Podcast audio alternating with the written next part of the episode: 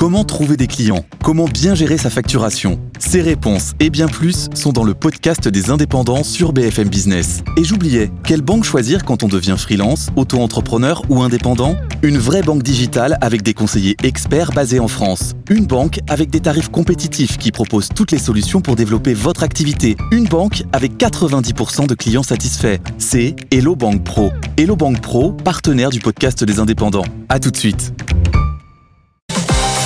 BFM Business, BFM Crypto, la chronique. Et on retourne à Euronext pour parler euh, du marché des cryptos. Cette année, c'est pas l'hiver des cryptos, hein, c'est le Noël des cryptos. Oui, tout à fait. Hein. Encore des marchés haussiers. C'est tous les jours ou presque la même chose depuis octobre. Les crypto-monnaies n'en finissent plus de grimper.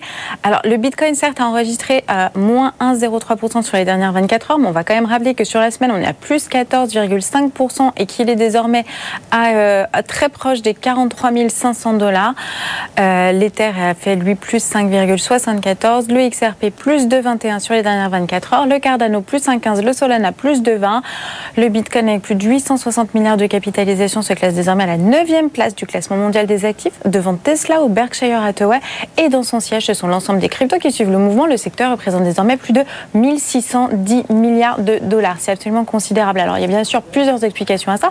D'abord, le Bitcoin est de plus en plus perçu comme une réserve de valeur dans un contexte d'inflation, de dépréciation des monnaies fiat, qui a contribué à sa popularité. Et puis aussi l'adoption croissante de la monnaie numérique par les institutions financières, qui est un catalyseur à la hausse, évidemment, comme l'a démontré l'arrivée imminente d'un ETF Bitcoin au comptant une arrivée très attendue qui a déjà été en partie pricée par les marchés. Et Clémence Torgui, cette adoption euh, croissante des cryptos par les institutions financières, ça se passe aussi en Europe et oui, parce que si aux US, l'approbation prochaine d'un placement grand public fait beaucoup de bruit, en Europe, les choses bougent aussi, doucement, mais sûrement. Il n'y a pas que BlackRock et son futur ETF Bitcoin Cash qui participent à l'adoption croissante des cryptos. En Europe aussi, on a des institutions financières de premier plan qui mettent les cryptos au cœur de nouveaux projets. C'est notamment le cas de Ford, la filiale crypto de Société Générale, qui a fait l'actu cette semaine. Alors, elle a obtenu en juillet dernier le statut de PSN auprès de l'AMF, hein, prestataire de services sur actifs numériques. Elle a dans la foulée créé un stablecoin adossé à l'euro, l'euro convertible.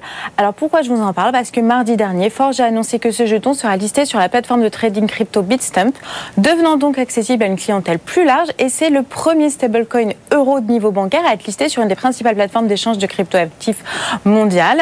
Et ce n'est pas tout. Cette semaine, Forge a aussi émis sa première obligation verte sur une blockchain publique, à savoir Ethereum, auprès de 12 souscripteurs qui sont connus, reconnus, deux poids lourds du secteur de la banque assurance européen, AXA Investment Managers et General Investment, la banque a annoncé avoir émis des security tokens représentant des obligations vertes numériques d'une valeur de 10 millions d'euros à échéance 3 ans. Donc cette expérience grandeur nature de la start-up du groupe bancaire vise à convaincre les banques et institutionnelles de la fiabilité des actifs numériques. Tout ça pour dire que les choses bougent aussi sur le continent européen en termes d'adoption de la monnaie numérique et de la technologie blockchain par les institutions financières. Merci Clémence, on se retrouve pour un point complet euh, sur les marchés après le journal de 7 heures.